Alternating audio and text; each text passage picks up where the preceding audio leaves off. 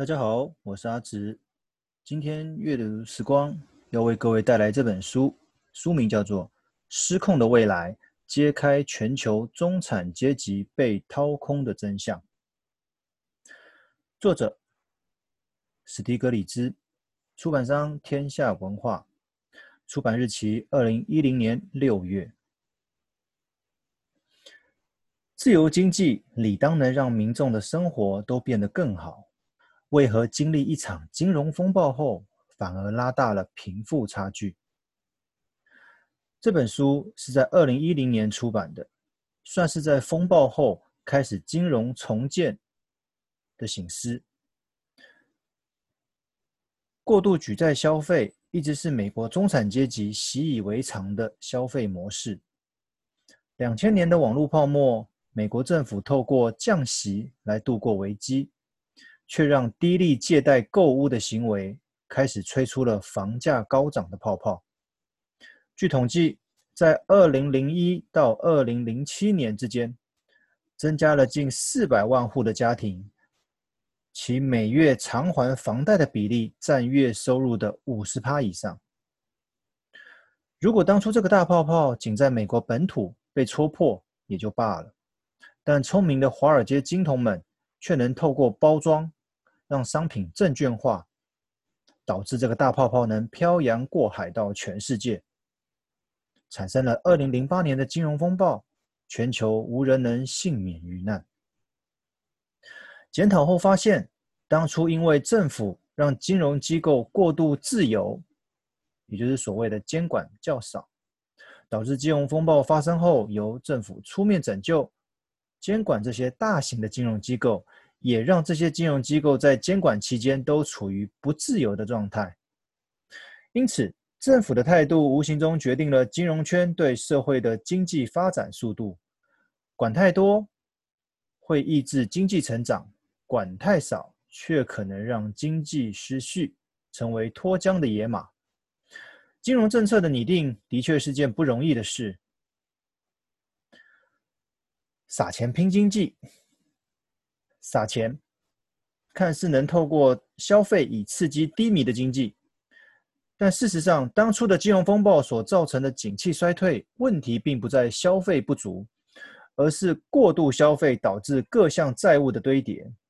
一旦遇上失业、无薪假等，没有足够的收入以支付相关负债，在实质与信用破产的双重打击之下，加速了整个经济表现大幅向下修正。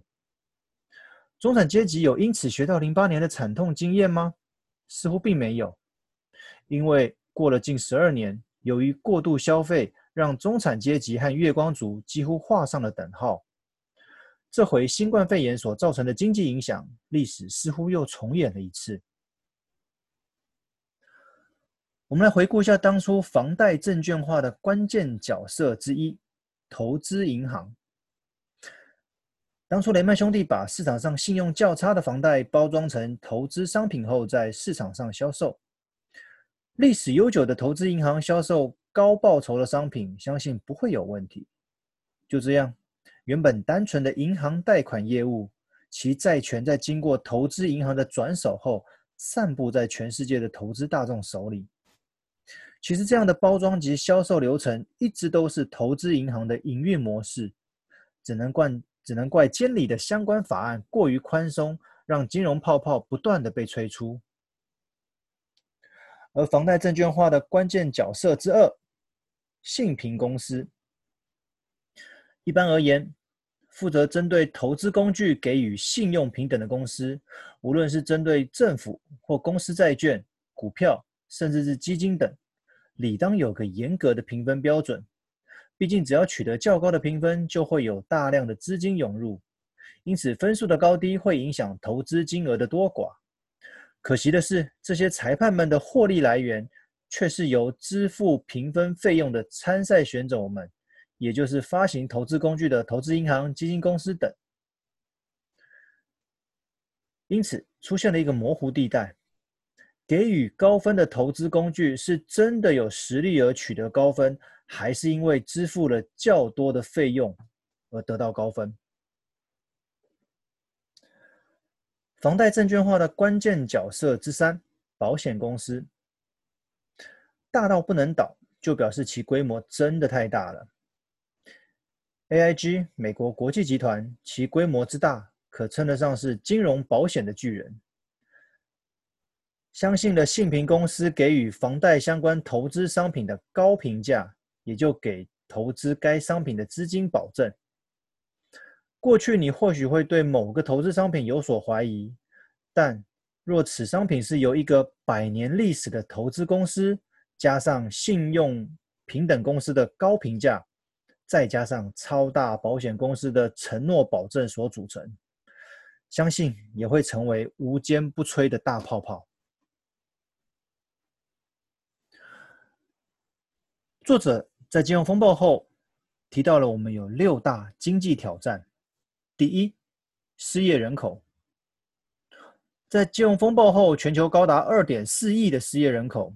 一方面，科技的进步让许多产业结构有了改变，劳动密集的产业逐渐被自动化所取代；另一方面，过去可能由于经济的考量，放弃高等教育而提早进入职场，但却因产业的变化导致原本的工作被取代，都吃不饱了，如何有心去学习新的工作技能？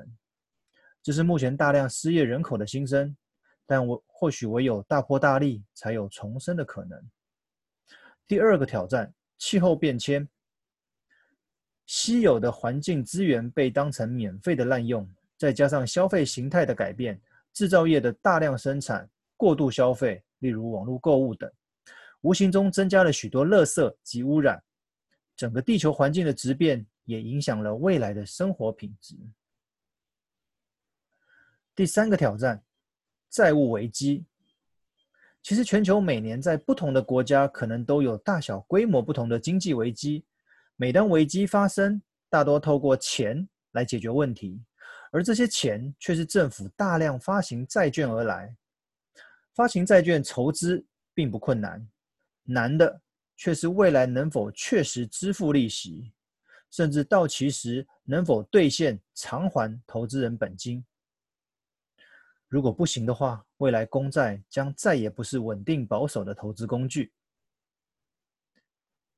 第四个挑战，产业提升。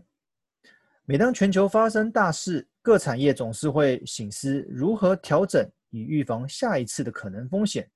而这个调整很可能将整个产业做了大幅度的翻转，无论是资金的运用、技术的提升，甚至是人力配置等。身为企业中的一员，我们是否也做好跟着翻转的心理准备？所谓温水煮青蛙，若没有准备好，被淘汰的可能只是时间的早晚罢了。第五个挑战：贫富不均。全球化的缘故，让贫富不均持续扩大，造成全球总需求不足的问题。因为需要的人没有钱，都流到那些钱多到花不完的人手上。有钱的人或有钱的国家将钱借给穷人以收取利息，一经循环就成了穷人被钱追着跑，富人却是钱滚钱的坐享其成。第六个挑战：金融稳定。